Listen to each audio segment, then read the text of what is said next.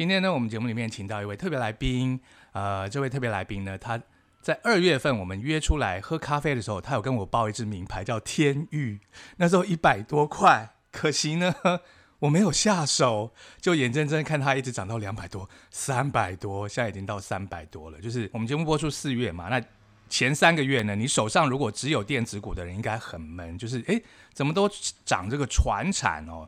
钢铁呀，还有航运，偏偏你都只有电子股，但是电子股当中也有标股，那就是天域。可惜我没买。那这位报我名牌的神人是谁呢？来欢迎我们的 Robert 老师，老师好。呃，大家早，呃，我是 Robert。哎，我们这个呃中文翻译可以翻成萝卜吗？萝卜，青菜萝卜。我们都说市场的散户叫做韭菜，大户要准备割韭菜，所以今天是有萝卜，有跟我们各位听众各位。韭菜们，你们要一定要仔细的听好喽，因为 Robert 老师在这个业界呢非常久，呃，你在这个财经投资界多久了？之前就是担任这个财讯财讯记者，哎对，好，那今年已经过了差不多哎三分之一耶，只剩下三分之二了。二零二一年，今年这个接下来的两季哦，接下来的这个三分之二盘势会怎么走呢？请大胆的预测一下。好的，那个呃，每年年初都是要做这件事情。那个呃，投资这个事情很妙啊。那个预测，呃，很多人都在预测，但是呢，到年底的时候，几乎每个人都要修正啊。投资就这么一件事情。有时有有一句话讲，就是说，呃，计划比不上变化啊。对。那年初有这样的一个期待，但是中间怎么修正，这才是一个关键嘛啊。不是说你年初看的多准啊，而是在说。当你遇到呃有有误差，甚至于是错误的时候，你怎么去做修正？这才是投资的王道啊！对，那年初我跟老师见面谈的时候，其实老师有跟我说，今年呢就是这个百花齐放，对不对？所以我也很勇敢的，对，很勇敢的在这个呃三月底的时候呢进场，就买了一些船产股，结果哦，没想到哦飙的很厉害耶！对对，那这个这个基本的结构的原因是在就是说呃。整个经济的这个调整啊，在去年疫情这加速的赶底啊，已经到最坏的状态啊。那所有的厂商呢，也都很保守啊，裁员啊，降低库存啊。可是到时到这个二零二一年的第一季，大家发现说景气开始全面的复苏啊。那么于是呢，开始就抢单、抢货、抢库存啊。嗯，这件事情就是在第一季发生，所以大家看到第一季很凌乱。一下就缺这个料，缺那个料的。那另外就是说什么这个航运要涨价什么，这其实都是这个经济背景下的一个共同一个现象啊。对，看起来很乱，但事实上是机会很好。我们从生活当中其实就可以观察到，哎，因为 Robert 老师其实也是开车嘛，对不对？对。那我有开车，那我就是上个月想要换轮胎，对我去轮胎行，我吓一跳，我明明去年底换的那个轮胎呢，三千六，然后呢？我上个月想去换的，说他说国产的都卖完了，缺货没有货，你只能买进口的，进口的要四千八。那时候我就觉得说，哦，轮胎相关的个股要涨了，还有橡胶股要涨了。对对对，这一这一波真的是百花齐放，你想到类股几乎全面都涨啊。嗯，那这个就是一个环环相扣啊。是。那我刚刚讲嘛，就是呃抢订单、抢库存、抢航运、抢货柜，全面在抢，所以。基本上，呃，这个大家知道，明确的经济复苏已经来了，所以呢，对厂商来讲，他就有信心去建立库存啊，去建立这些不管零组件还是成品的库存啊。那这也就是，那台湾刚好在在供应链里面，相对是比较属于这种啊，有有这个原物料，也有这个中间的这个零组件啊这一块，所以台湾这个受惠可能比其他的市场要要大，要明显。嗯，好，那这个。前一阵子我看到媒体有报道，就是说台积电哦，就是因为大家也预预估说，呃，那个呃晶圆会缺货嘛，哦，然后呢，所以就大量的 booking，所以会产生一个就是说有 over booking 的，因为大家怕抢不到，所以它订单是重复的下，所以有人说台积电其实有 over booking 的危机，台积电跟联电，请问 over booking 这件事是真的吗？对。这个 这个事实上，这个 overbooking 就重复下单这件事情啊，基本上是全面性的。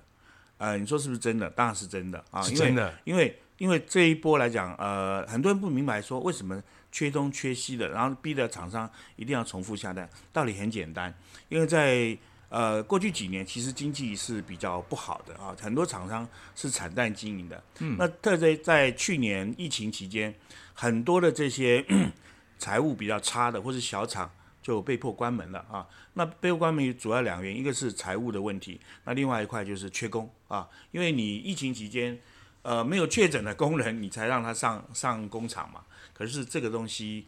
在全世界各地都很普遍在发生啊，所以你在工厂、在港口、在仓储业都有这种很普遍的现象，所以大家的建立的库存都很低。那一旦这个这个经济开始反转，开始要反向，开始建立库存，开始要进货的时候，你就发现说，哇，这个。港口也那个这个功港口的这个功能啊，大概只剩下三分之二。对。那呃运输也是司机不够，对不对？欧洲你看很多这个司机严重不足。然后长荣的船还会塞住苏黎世运河，是是，什么怪事都发生。那你是厂商在海上，你是大的供货厂商，你怎么办？你你就是赶快及早建立库存，甚至多买一点。啊，你本来要一百的，我现在放一百二、一百三嘛，谁晓得你未未来发生什么事情啊？那到时候供应链又断了怎么办？像这一次的汽车厂就出这个问题啊，很多汽车厂它因为疫情期间大家预期说这个汽车销售很差嘛，所以就把库存降得非常非常低。这没想到就是说，呃，对电动车还有这个经济有一部分。经济已经复苏，开始要抢抢汽车了。嗯，所以现在在买车其实也也不便宜不了了。对，零组汽车相关零组件，包括轮胎也便宜不了。为什么？因为大家都在建立基本库存呐。嗯，所以全面性的在上涨。那供供应供应厂商这边准备来不及啊，所以就会出现这种塞货情况。那听到这种塞货情况，看起来好像是不妙，其实是大好。为什么？是哦，哎，最这个叫什么？呃呃，最。最坏的时机，最好的机会，其实就是这样的机会啊！因为有人把那个 overbooking 当成利空来解读。overbooking 是这样的，它到我后期肯定是利空，就是说，当你的供应正常的时候，overbooking 的的问题，它就变成是你多余的存货。对呀，这个对于财务报表肯定是不好，绝对是利空。但在初期阶段的时候。God knows 未来发生什么事情，对不对？你在你在三个月前，你绝对料想不到长龙船就要塞住苏伊士运河。对，这这件事情就是这样，就是说我们操作上我们很很强调一个，就所谓顺势而为。嗯，就是说还有一个还一句话叫做长线保护短线，就是说当你当你看到这个这个景气或者这个产业呢是往正向发展啊，而且是一个蛮好的正向发展的时候，其实你你做多的。这个胜率会远大过你呃做空的这个胜率。对，因为短线的震荡没有关系，只要它的趋势是向上的。对对对，所以这个这个我们还是要讲回一个 很很很很很这个很这个怎么克里谢叫怎么讲？呃，老套老套，对，很很老套的一个讲法，就是说，就是说那个你用长线保护短线啊，你是在做投资，不是在做投机啊。哦。就是说，当我这个。这个你就想想，你就想象你是这个呃公这个公司的老板啊，董事长啊，你你面对这样的景气的时候，你你会做什么事情？因为你要买一个订单没那么简单啊，你要签约繁琐的过程，所以你订单下之后呢，你要确保说哦，将来是可以供货无虞嘛。嗯。那如果说你还是就是看得很短的话，你就就在这过去的这半年你就被嘎了。为什么？因为你的你的这个存货卖光之后，你现在厂那个客户跟你要货的时候，你就没办法给。对，轮胎都叫不到哎。哦，那个我这个呃，现在产业界最最夯的一个一个消息就是说，工业电脑这边啊，呃一个一个非常大的工业电脑大厂，因为因为工业电脑就跟 PC 一样，上面有很多零组件嘛，嗯，缺一个就不能动了。所以你知道这个大这个，因为现在全世界都在盖厂投资嘛，对，所以 IPC 这工业电脑非常的夯，那缺一个零件就动不了。所以这家大厂原本报价是说出货可能是十三个礼拜，嗯啊，后来说是五十个礼拜。我同学，我好像有同学在这个大厂工作，就五十二个礼拜什么概念呢？就是一年，哇，就说他他不忍心拒绝你的订单，但是他要交货的话，他现在是完全没把握啊，是。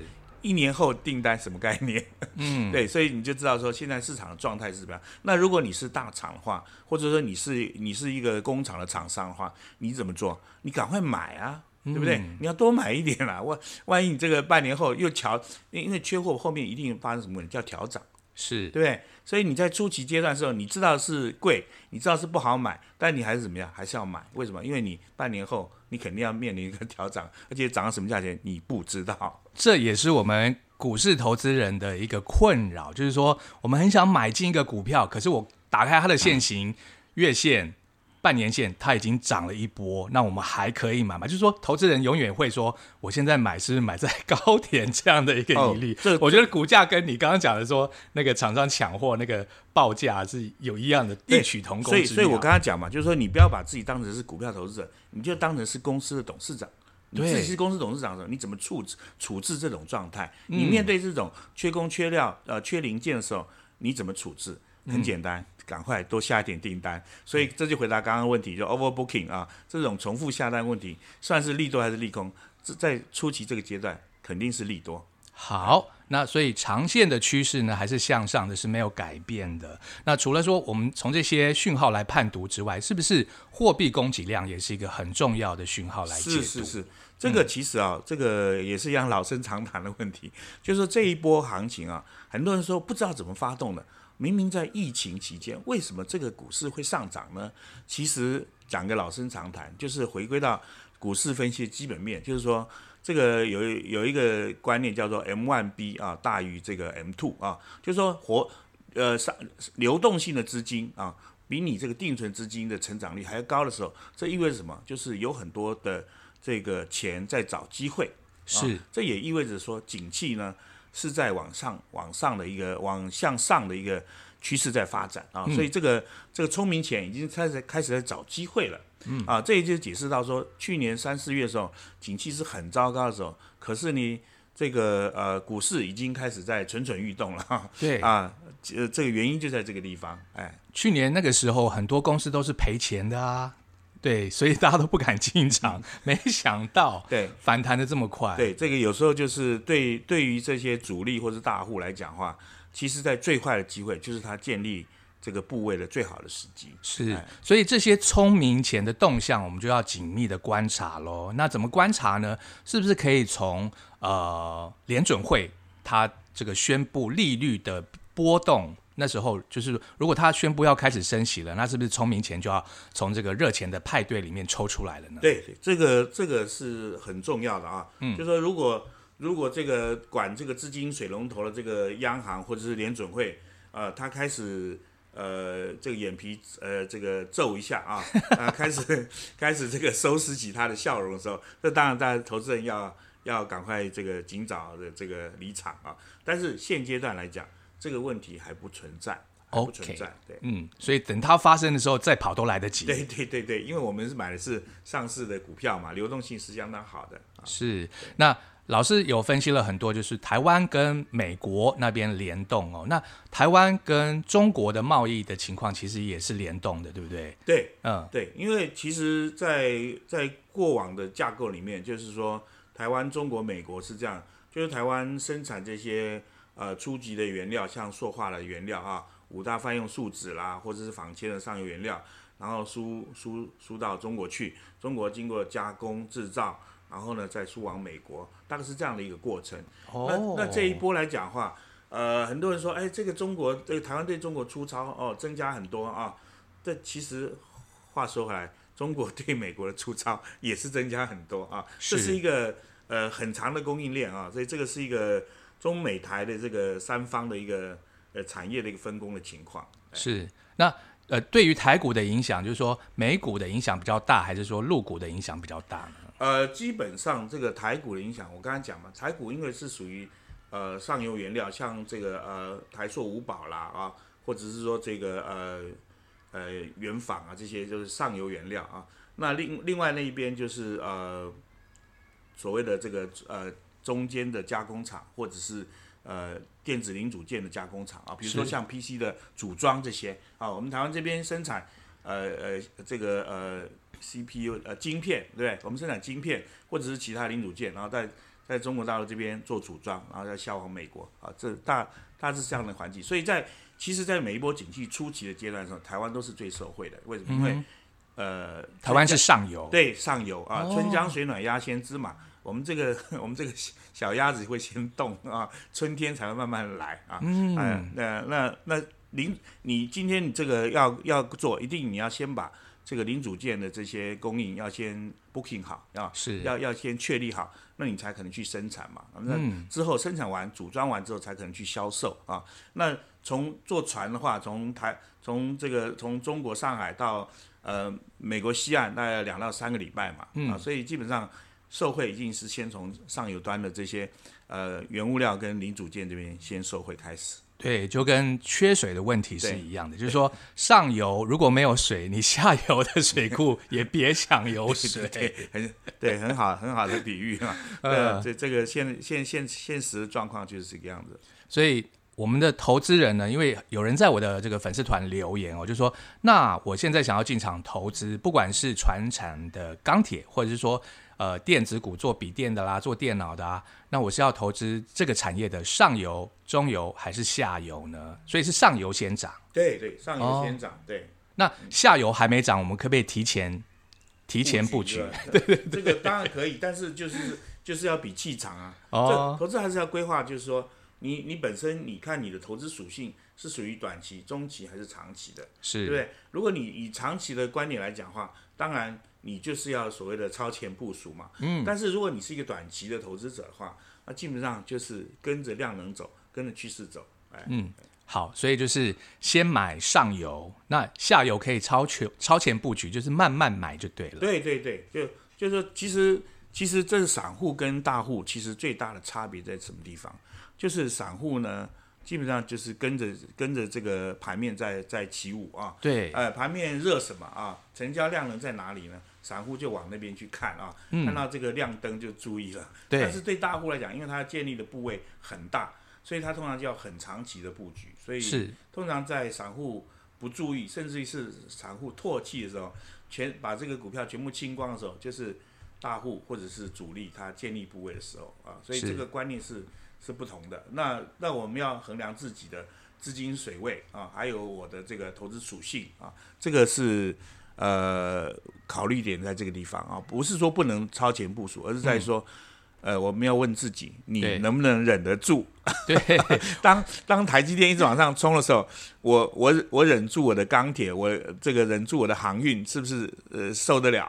这个这我们要问。如果说我们忍受得了这个呃半年一年不获利啊？